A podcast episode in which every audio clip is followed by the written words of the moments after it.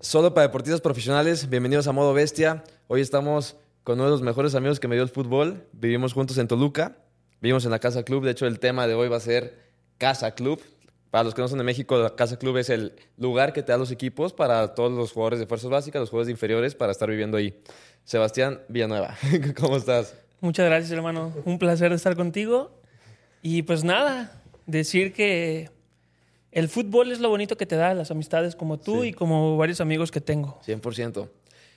Eh, casa Club, irte chico de casa, yo creo que te hace madurar, te hace ver la vida de una diferente manera. Yo sentí que, que soy una persona totalmente distinta desde que yo me fui y me forjé como, pues, como hombre. Eh, creo que he sacado las cosas positivas de mi familia, pero también he sacado cosas positivas de pues, estos amigos que me dio fútbol como tú, que se convierten al final en tu familia. O sea, literalmente claro. vivimos juntos, dormimos juntos, nos bañamos juntos. No, pues cómo no. Sí, pues también. Sí, sí, sí. Pero bueno, Nos conocemos de pies a cabeza, hermano. pero obviamente, pues las regaderas del fútbol, pues Sí, sabemos sí, sí. cómo son, sin ningún tipo de morbo, pero sabemos todos de, de cada uno de nosotros. Y es, es lo que acabas de decir, lo bonito del fútbol, ¿no? Esas, esas Sí, cosas que hermano. te da. Me he puesto a pensar y prácticamente todos mis amigos o los, mis verdaderos amigos los he conocido gracias al fútbol. Es lo bonito que tiene este deporte. Sí, sí, sí. Sí, sí, sí. Y la Casa Club pues, no se puede... No la podemos dejar a, a- a- otros términos porque es un ambiente muy diferente, muy acogedor. Y aparte de eso, las, vivien- las vivencias que, que genera la Casa Sí, Club. totalmente. Y digo, vivencias de todo tipo, Sí, sí, desde... sí. Buenas, malas, buenas, bromas. Claro, o sea, desde, desde momentos malos que estás atravesando por un mal momento y no sales adelante y, y se te acercan tus amigos, de, se te, te encierran en el cuarto y, güey, ¿qué te pasa? Güey, tú Claro. no eres así, levántate de Sí, esta". pues muchas veces Ajá. me tocó, te tocó estar así en tu cuarto, Sí. aislado, sin querer saber de nadie, Sí. y de repente llega un gran amigo y, te motiva, vente, hermano. Totalmente. Vámonos a, a dar una vuelta ahí a la plaza, al cine, al boliche. ¿Te Totalmente. acuerdas? Totalmente. Sí, sí, sí. Es, es algo muy grande que si no lo vives, no lo vas a entender. Claro. Eh, yo creo que te hace madurar mucho como persona, digo, ya lo dije, pero insisto, e- es un antes y un después. eh, la- Güey, me acuerdo muchas veces que lavábamos juntos, ¿te acuerdas? Sí, y sí. de repente nos íbamos al, al, Al techo. al techo y nos quedamos Sí, un par de horas platicando, bien a gusto. Sí. Y porque tú, también tú y yo somos medio filosóficos y nos gusta hablar de, de cosas. Tenemos eh, de la muchas vida. cosas en común. Sí, sí, sí, sí. Los ojos verdes. y no, hay muchas cosas, anécdotas. Eh, ¿Cómo que podemos empezar a, a hablar? Yo creo que algo interesante es el reglamento. O sea, ¿qué, qué reglamentos te acuerdas que, que teníamos ahí en, que seguir en Casa Club? El principal era la puntualidad. Tenías que estar, si entrenábamos a las 7, tenías que estar media hora antes. Sí, sí, sí, sí. La comida también tenías que estar una hora, creo que era la una y media, y tenías que registrarte. ¿Te acuerdas? sí, si no sí, te sí. registrabas, te ponían ahí multan. tacha. Totalmente. Ajá. Y si no ibas a comer, era. Ajá, te sí, iban a- también, te, te iba también. a apostar, creo que te multaban 200 pesos. Ajá, o, o- sí, sí, sí. ¿no? Eran 200 pesos y obviamente un regañadón. Y, y pues sí, obviamente era tratar de evitarlo. Eh, también me acuerdo, bueno, el camión, pone, si entrenamos a las 9 de la mañana, el camión salía que a las 8.15, pone, Ajá. no, la verdad no me acuerdo exacto, pero pone, era chistoso porque. ¿Alguna Ah, vez te dejó el camión o no? Sí, pues muchas veces. ¿Y qué hacías? O sea, pero ¿en dónde? Sí, sí, sí, que, que no te levantabas temprano o algo así. Ah, no, yo siempre me levantaba temprano. Pero, digo, tenía amigos de, de gallegos. Ajá. Ese güey, eh, no vas a decir nombres. pero, sí, pero, pero- Eh, fue lo primero que dijimos, Pero, pero gallego. ah, también de mis mejores amigos ese güey. Sí, sí, sí. Me acuerdo que había veces que el camión salía 8.15 y ese güey 8.10 eh, dormido, güey. ¿verdad? Y le digo, güey, el camión se va en 5 minutos. Y me dice, sí. Le digo, ¿y no vas a desayunar, no? Sí. Y la madre. Y la peor es que sí lo hacía, güey. O sea, en 5 minutos se levantaba, güey, se enjuagaba la cara, güey, se cambiaba, desayunaba, güey. O sea, se sentaba, Ay, desayunaba y subía al camión. Y, Ay, no sé cómo le haces, güey. Pero eso me da mucha risa. También había chavos eh, que dormían ya con el uniforme puesto para ganar 5 Ajá. minutos más de sueño. O sea, que ¿Tú dormían. cómo eras, güey? ¿Cuál era tu rutina?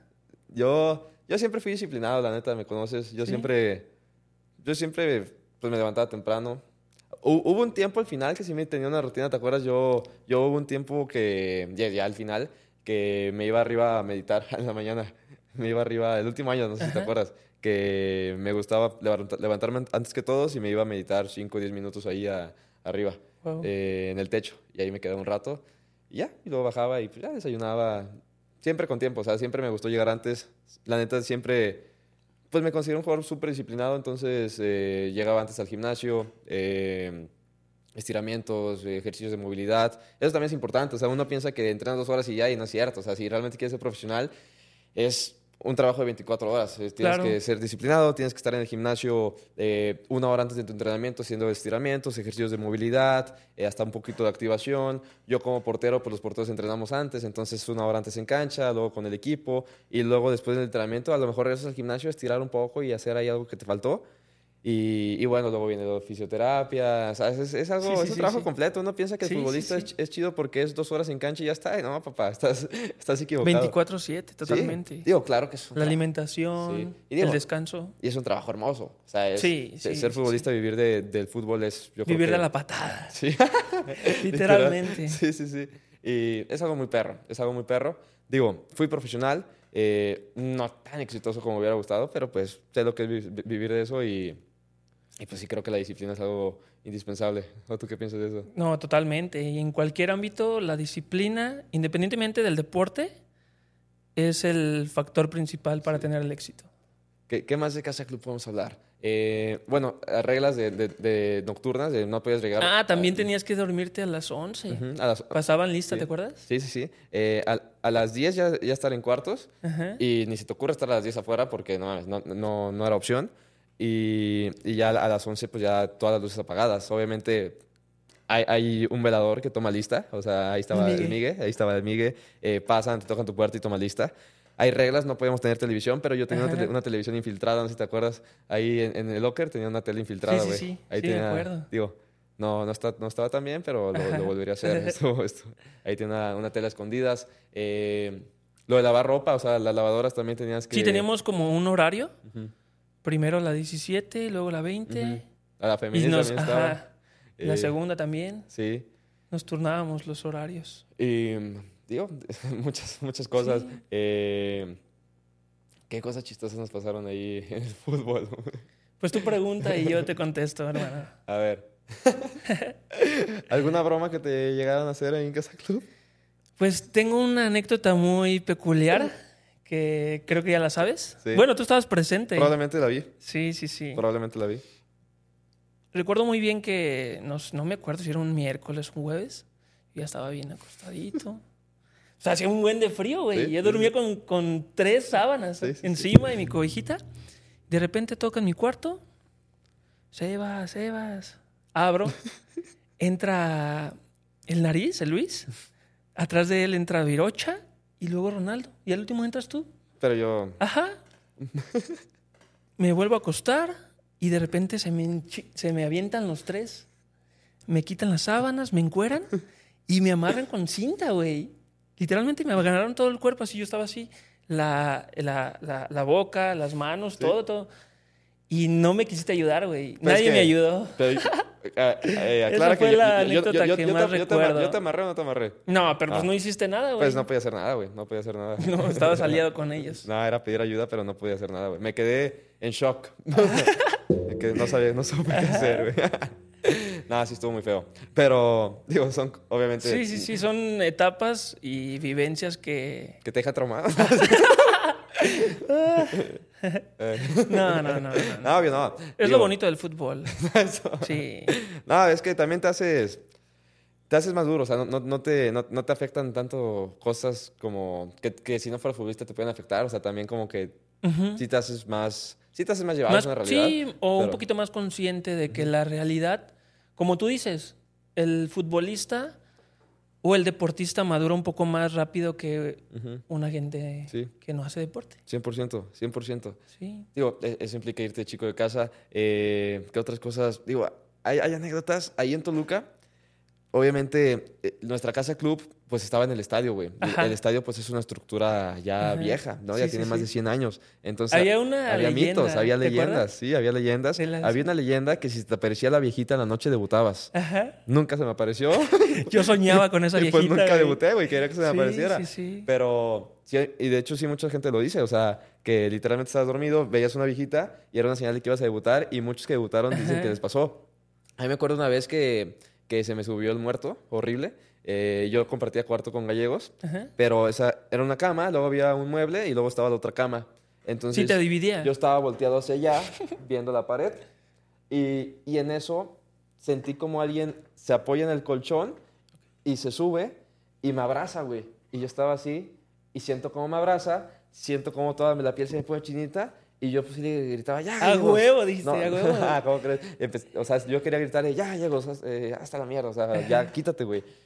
Y no podía hablar, güey, o sea, no podía hablar Ajá. y, y duré que, no sabes cuánto duró cuando el muerto, pero yo se lo sentí larguísimo, como unos dos minutos.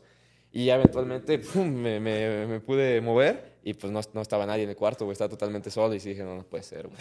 y hay, hay muchas cosas así, o sea, a veces las puertas se abrían y se cerraban, güey. ¡pam! Sí, sí, También sí, yo me yo estaba en el primer cuarto para pasar a la casa club Ujú, y me acuerdo muy bien que yo iba al inglés, güey. ujú. Salía del inglés y les mandaba mensaje a todos, oye, ¿van a querer algo? Porque no nos dejaban entrar con, con alimentos, con comida chatarra. Ujú. Entonces, pues yo era como, como la, ¿cómo se podría decir? El que les traía la mercancía a todos. Sí. Ya la pasaba por el cuarto, la aventaba al, al- a la habitación y la repartía. Porque ya ves que cuando salías te, te revisaban la mochila para que no trajeras... Sí, sí. ¿Sí te acuerdas? Sí, o no? sí, la, la metías sí. por la ventana Ajá, para que no te vieran, sí. Ajá. Eso es de las cosas que más me acuerdo también. Eh, a veces metían, digo, obviamente hay que cuidar la alimentación, pero de vez en cuando, pues sí. me- llegamos se te meter- antoja, Llegamos a meter pizzas por las ventanas. Sí, y, sí, sí. Pues Refresco. cosas, refrescos. y, y más. y más. Que no se puede decir aquí. nah, nah. No, la, la verdad, yo siempre me consideré, pues tú me conoces, yo Sí, siempre fui sí, muy sano, sí. siempre fui muy disciplinado, pero pues veías que sucedían ciertas, ciertas cosas que al final tampoco puedes decir porque pues te vuelves ahí el, el chismoso. Entonces, la verdad, yo siempre cuidé mi alimentación, siempre todo el alcohol, todo eso, la verdad, siempre llevé una línea buena, pero tampoco vas a chismear, hey, este ahí anda haciendo no, porque no, pues no. no, no, no toca, quedas mal ahí con todos. Eh, en Casa Club pasaron muchas cosas. Digo, hay muchas leyendas de eso. Me acuerdo eh, una vez Gallegos estaba hablando por teléfono y, y se fue a un lugar solo ahí en el estadio para que no lo para estar cómodo. Y con la persona con la que estaba hablando le dice, oye, ¿te puedes ir a otro lugar porque hay muchas voces, o sea, no te escucho bien?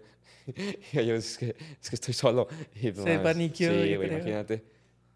Sí, da- sí daba miedo. O sea, quedarte Sí, ahí no. solo. Salías a, no sé, al baño Sí. a las 12 y todo bien Sí. oscuro. Otra. to- to- Los gatos, ¿te acuerdas? Los gatos, güey. O sea, ya había gatos. Sí, sí, se escuchaban. sí, literalmente había gatos eh, en, en la tribuna. Ajá. Entonces tú piensas que no, que estás tranquilo, que estás solo y de nada escuchas ¡ta, ta, ta! Es que pedo, güey. Y ves a un gato negro corriendo y dices, no mames.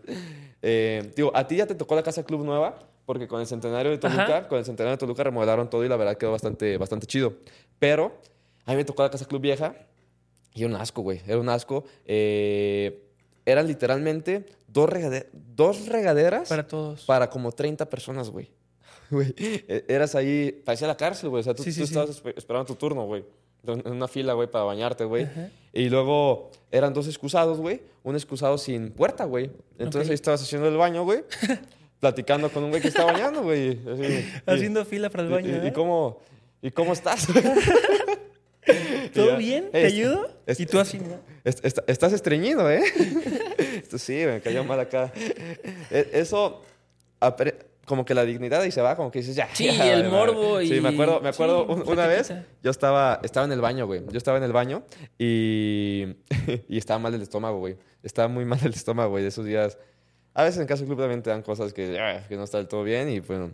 Ah, también otra cosa, acostúmbrate a comer pollo. Si estás en Casa Club vas a comer pollo de lunes a viernes por toda tu vida hasta que salgas de. Casa Club. Pollo, ensalada. Güey, era pollo, güey, sentía iba al baño y salía plumas, güey. era, era pollo todo el día, güey. Pero bueno, eh, ya no me acuerdo qué te iba a decir, güey. Ah, sí, estaba, me cayó mal ese día el pollo, porque no hay otra cosa, me cayó mal el pollo. Y era un domingo, güey, eh, teníamos día libre y Luis eh, estaba ahí conmigo, pero yo estaba en el baño, o sea, yo estaba en el baño. Cuando estás mal, pues sabes, cuando estás mal y traes tu celular con pila en el baño, te puedes aventar tres horas. Entonces ahí estaba en el Es baño. un don que tenemos los Sí, hombres. estaba en el baño con mi celular y, y Luis entra porque se tenía que ir al centro. Entonces ya entra. Ah, Oye, ese centro a, a todo mundo asaltaba, ¿te acuerdas? Sí. Llegaban los de la 17. Me Me asaltaron. asaltaron acá. Sí, güey. A todos. Es otro tema que Estaba ahorita muy también hay que tocar. Sí. Pero entonces ese día yo Pero- estaba en el estómago, estoy ahí con mi celular, Luis entra al baño y pues ya nos vale madre porque pues ya Sí, sí, sabíamos, sí. güey. Entonces yo estaba ahí en el baño y lo saludo, "Ey, ¿qué pedo, Luis? Y me dice, ah, no, no, no, no te vi, ah, no te preocupes, güey. Ya estaba, güey. Yo seguí en el baño, se va, pasa el tiempo, va al centro, Regresa, entra al baño y dice, ah, no, Max, sigues aquí. Yo, sí, güey. Sí, no, es algo bien mal, güey. me, me quedé como una hora y media ahí en el baño, güey. O sea, Luis se arregló, fue, Sí, al, sí, sí, sí, fue al centro, güey. Fue al centro, no sé qué hizo, regresó. Yo seguía así sentado. Fue al baño otra vez y yo seguí ahí sentado, güey. Ah, esa, esa historia está chida, güey. Pero, buena. tío, son de las cosas que ya te vale madres, güey. El estar... Puedes estar en el baño platicando con una persona, güey. Digo, suena asqueroso, güey, pero puedes estar hasta lavándote los dientes contigo ahí en el baño, güey. Y digo, obviamente no suena muy, wow, No. qué padre, pero son las cosas No, que... no lo recomiendo. No, güey, pero ahí, no sé, pi- pierdes ese sentido de dignidad, güey, Sí, como ya sí, te, sí, te vale madre. totalmente. Eh, y pues ya, yo creo que esas son las cositas que te deja Casa Club. Son muchas anécdotas, muchas historias. Eh, ¿Hay que hablar, un poquito de cancha o qué? ¿De? Va, va, va, me gusta. ¿En qué momento sentiste como que, como que ya iba para abajo tu carrera? Como que, como que estabas ahí en la sub-20, pero sentías como que no te, te- te- estaba yendo del todo bien. ¿O qué fue lo que pasó? Mira, uno de los, de los factores principales de, de lo que yo tuve fue la mentalidad. Creo que nun- nunca estuve a la altura. Y más aparte, tú sabes cómo son los entrenadores. Hay entrenadores buenos, hay entrenadores malos que terminan con tu carrera. Si no estás mentalmente preparado. Sí. Yo creo que fue uno de los factores principales eso. O sea, ¿crees que la confianza de un entrenador... O, Sí. O, o- o sea, un Bueno, entrenador... Ajá. Tú te puedes sentir, sentir con la confianza, pero si no tienes como el, el apoyo, O sea, tú puedes ser bueno y con un mal entrenador tu carrera se acaba. O sea, ¿tú crees que un entrenador es determinante en explotar o en... no sí, siga claro, porque te motivan. Sí, sí. Sí, sí, Para mí también. Para mí, una de las funciones principales del entrenador no es solo ser un analista, no es solo ser un conocedor táctico, sino también fungir el rol de motivador, el rol de, un- de unir al equipo, el rol de, de lidiar con el ser humano antes que con el jugador. Creo que eso es algo bien importante que muchos, que muchos entrenadores no lo comprenden. De hecho, hay muchos entrenadores, no voy a decir nombres, pero que no saben tanto de fútbol, pero que tienen una unión de grupo tan grande y, y hacen un ambiente tan chido Claro. que sus equipos son campeones. Sí, sí, sí. Entonces, claro que también se rodean de gente que sabe, tienen analistas muy buenos, eh, tienen auxiliares muy buenos, pero muchas veces el entrenador, con que sea un líder positivo, con que, con que te Esa haga es la clave, bien- el- tiene que ser un Sí. líder. Sí, digo, hay, hay varios, hay varios eh, momentos duros también en el fútbol que es lo que te hace crecer.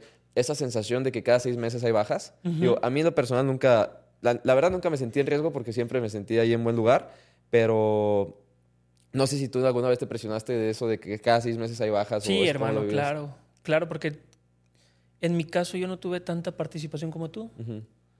Entonces, eso sí me generaba como una controversia a la hora de, Sí, de las bajas. sí. Sí, sí, sí, totalmente. Digo, las bajas también para los que no son de México es cada seis meses hay un corte y Renuevan jugadores. renuevan jugadores. Entonces, si no jugaste los minutos que Ajá. se esperaban o no tuviste el rendimiento que se esperaba, muy probablemente te van a, a correr. Entonces, pues tienes que jugar con esa presión de, de madres. Me puedo ir en cualquier momento, entonces hay que darle. También tu mejor amigo se puede ir en cualquier momento porque te vas, güey. O sea, porque es. Al final es un ambiente muy chido, pero el objetivo principal es ser futbolista profesional. Entonces, es una competencia y es una pirámide así. Sí, es una competencia y- interna. y es una pirámide así que cada vez se hace más y más chica. Ajá. Que en la sub-17 tú te sientes muy cerca de primera, pero en la sub-20 hay menos jugadores y luego brincas a primera y te das cuenta que es bien difícil. Sí, sí, sí. Y, y de tu equipo de sub-17 ya nomás quedan dos, güey. Entonces, muchos en sub-17 ya sienten que ya están del otro lado. No es cierto, güey. El sub-17 es muy lejos de primera división. Ponle, de un equipo sub-17, s- a lo muchísimo, dos, tres jugadores llegan a primera división, güey. Máximo, güey. De un equipo de sub-20, o sea, pero que se consoliden. A lo mejor debutar, a lo mejor sí poquito más. Sobre todo de sub-20. De sub-20 pone que lleguen a debutar unos tres, cuatro. Pero que, Pero se que, se consoliden. Dos. dos uno. o uno o ninguno, güey. Entonces, es algo bien interesante que lo, que lo empiezas a ver hasta que, termi- hasta que terminas la carrera de futbolista, cómo, cómo cada vez los lugares son menos, entonces sí tienes que Y aprovechar. cuando estás en ese momento, se te hace eterno, no piensas que va a pasar, ¿sabes? Totalmente. Como que te sientes con la confianza de que... Sí. ah, Ahora, algo que me, que me sorprendió mucho fue, cuando estás en un equipo profesional tienes todo. Sí. Tienes doctor, nutriólogo, preparador físico, fisioterapeuta, Casa, psicólogo, escuela. casa, escuela, comida, chicas. todo. Tienes, Sí. tienes todo, güey. Y lo das por hecho. Sí, sí, sí. No, en mi caso, pues dejé de jugar fútbol, no tuve el éxito que me había gustado. Y cuando me retiro, es bien difícil. O sea, me duele mi rodilla. m- ¿Me tengo que pagar consulta? ¿Más cuándo? Ajá. ¿Dos mil pesos a su madre? Sí, sí, sí. Fisioterapeuta, nutriólogo. Y, y puede parecer que vivimos en una burbuja, pero es que sí, o sea, ahí tenemos todo y la vida real es muy diferente. Entonces, el, el- el shock de, de realidad, de volver a la realidad y, y, y darte cuenta que tienes que pagar médico, tienes que pagar nutriólogo, tienes que pagar todo, dices, madres, o sea, esto no, bueno, pues, no, personalmente eso la neta yo no lo valoraba, decía, lo daba por hecho y me doy cuenta pues que las cosas Sí, cuando las, cuando las tienes no, no le das tanta importancia. Totalmente. Digo, lo ideal sería que sí, pero pues a veces, es- no, digo, yo valoré muchas cosas, pero ese tipo de cosas creo que las vi hasta después. Claro. ¿Qué más? ¿Qué, qué otra cosita te acuerdas de ahí de, de Toluca, de Casa Club, de fútbol? Eh, ¿Qué puede ser? Digo, eso de, de comer pollo se me hizo bien chistoso, güey, que tienes que comer pollo todos los días, que acostumbrarte a comer pollo. Eh, algo interesante que me gustaría tocar, los hobbies. Tú eres una persona que pues te gusta la guitarra, te gusta acá el, el tema del arte. También me- acuerdo que en momentos te, te aislabas un poco, pero para refugiarte en, tu, en el arte, para... Sí, sí, sí, totalmente. ¿Qué? Me llevaba Ajá. mi guitarra, me ponía a practicar. No soy muy bueno, pero ahí estoy todavía. Pero, ¿qué importancia crees que tenga un hobby en un futbolista? O en, en general en un deportista, ¿qué importancia tiene un hobby? Pues realmente te despeja la mente, te, des- te, te despeja el, el círculo o la burbuja que estás viviendo Sí. en, ese, en ese entorno y en ese tiempo. Totalmente. Porque es fundamental tener un hobby. Hacer lo que te apasiona es lo principal, es la clave del éxito. Para mí eso es lo, la clave del éxito, hacer lo que te apasiona. Totalmente. Entonces, pues podemos hablar también, digo, eso del hobby es súper interesante, o sea, prácticamente todos los, los deportistas exitosos tienen un hobby que, que hace ¿Cuál que es se desprendan un poco. No, yo no tengo. Todavía no lo descubres. Es No, broma. los deportes. No, no, es broma. Bueno, me gustan mucho los Sí. deportes, me gusta leer. eh, por ahí empezar a tocar el piano se me hace chido. Digo, no soy muy bueno, pero me, me entretengo. La neta, ¿qué otra cosa puede ser? Eh, pues ir al cine, el simple hecho de, de despejarme un rato, caminar, salir, al- salir a la naturaleza, me gusta. Eh, todo eso. Eh, me gustaría ser más artista en el ámbito de tocar un instrumento o algo, pero bueno, empecé a tocar el piano, todavía no lo toco muy bien, pero la idea es Sí, claro. me aprendí una canción, pero Solo no, hazlo. tengo que Just do it. y también podemos hablar de pues esa inseguridad que hay, que hay en México. O sea, también nos están viendo varios chavos que, que se quieren ir a vivir a Casa Club. El Es, hecho- una, es un ambiente que yo se lo recomendaría a cualquier niño de 10 años, bueno, de 12. Más, ¿no? Sí, des- desde los no, llegan a los 13. Desde, Desde que los nacen. tres. No, llegan a los 13 años. Sí, De sí, 13 a o sea, los 20 para, años. Para ti, ¿cuál es la edad ideal para entrar a unas fuerzas básicas o para irte a una, digo, para irte a una casa club? Yo creo que mentalmente preparado, una sub 15. Sub 15. Sí. Sí. Sí, sí, sí, porque estás como en el, en el ámbito de que ya no eres niño Ujú. y todavía no eres Sí, adulto. adolescente. Sí, para mí también. De hecho, yo siempre digo eso, 15, 16 Sí, años. Es como la edad. Lo puedes hacer antes, está poca Ajá. madre. Digo, claro que tienes que tener apoyo pues, de tu familia y estar ahí en constante comunicación, pero los 15 y 16 es la edad clave. Tú sabes que si alguien no ha jugado fútbol pro- profesional de fuerzas básicas y su plan es integrarse por primera vez en una sub-20, es muy complicado. O sea, prácticamente todos los jugadores que llegan a primera traen proceso de sub-17, sub-20, ahora sub-18, sub-23. Ujú. Entre más tiempo estés fuera de unas fuerzas básicas, tus probabilidades de llegar a primera bajan. Entonces, eso también es Sí, sí, interesante, sí. ¿no? Y lo tienen, lo tienen que saber. Eh, cada tiempo que dejas pasar de, sí, la siguiente temporada dentro de unas fuerzas básicas, te estás tardando. Totalmente, hermano. Totalmente. ¿Y qué más podemos ahí de Casa Club? Digo, ¿te acuerdas? Me, me pinté el pelo de blanco. Y el siguiente día te raparon porque... Sí. Bueno, fui a pretemporada con primera. Ajá. Eso también está chido. Pretemporada con primera. Eh, digo, te, te platico un poco de esa pretemporada Va, que va. viví. Eh, chido, obviamente muy chido.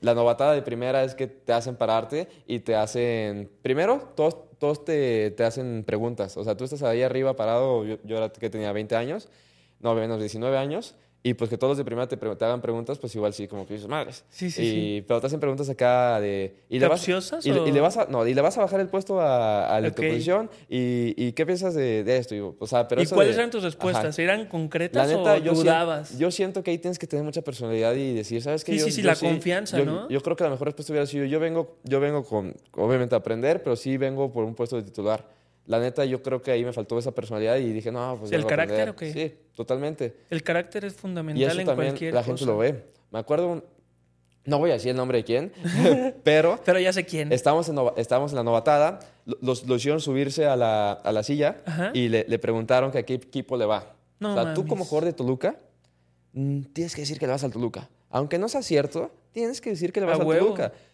Pues no se lo... O sea, transmisión en vivo. Transmisión en vivo, lo estaban viendo pues más de mil personas, la aficionada de Toluca.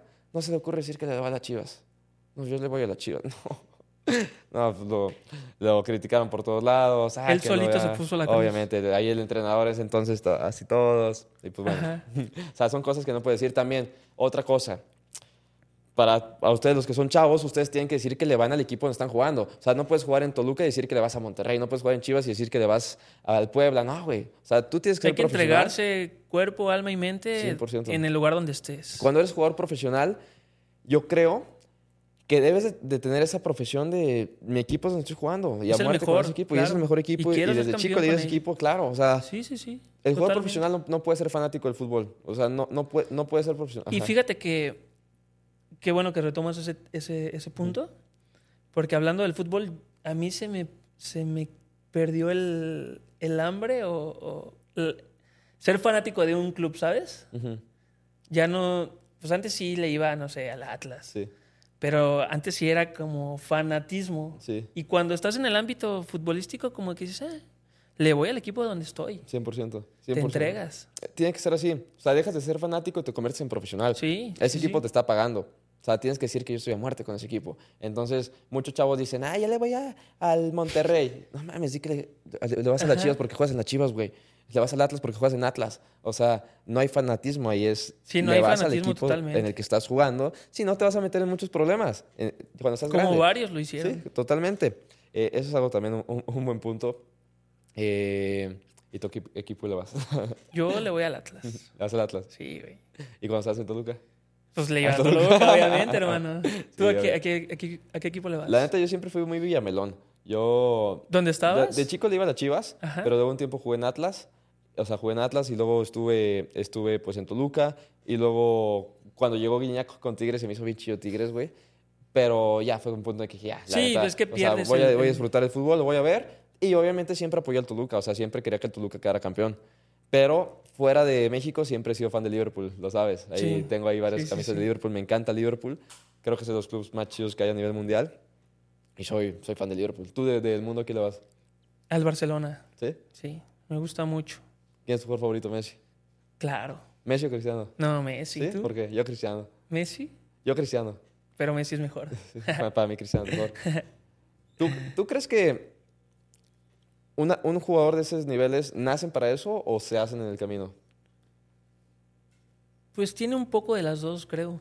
Porque uno se hace y se adapta a las circunstancias donde está. Y se entrega totalmente. A mí me tocó, una vez leí un libro y lo taché un párrafo porque se me hizo una estupidez de ese libro que ¿Por leí. qué? Decía, el ejemplo más claro es que Messi es puro talento y... No, sí, Messi es puro talento y Cristiano es puro trabajo. Dije, qué estupidez. Dice, las personas que piensan que Messi es puro talento y, Cristia- y Cristiano es puro trabajo no saben de fútbol. Cristiano tiene talento, si no, no fuera titular a los 17 años en el Sporting de Lisboa. Y Messi trabajó muchísimos años para llegar al lugar donde está. Entonces, nos, nos gusta romantizar todo como películas de Disney Channel. Ah, este es talentoso y este es trabajo. No, güey, es, es una combinación Es de una dos comparación cosas. siempre. O sea, claro que Messi tiene talento, pero desde los 13 años estaba en el Barcelona, él solo se inyectaba la hormona de crecimiento, la sufrió, entrenó, tuvo momentos malos en selección en el Barcelona y, y trabajó. Y Cristiano es puro trabajo, Cristiano también tiene talento. Entonces es una combinación, o sea, no, no puede ser o es esto o es esto, yo creo que sí es un poco de las dos, ¿no? Sí, sí, sí. O- Concuerdo contigo, hermano. Sí, güey, porque, tío, nos gusta mucho eso, o es esto o es esto.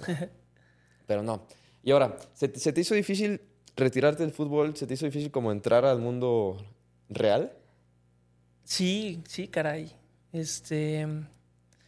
Cuando dejo jugar, cuando dejo de jugar profesionalmente,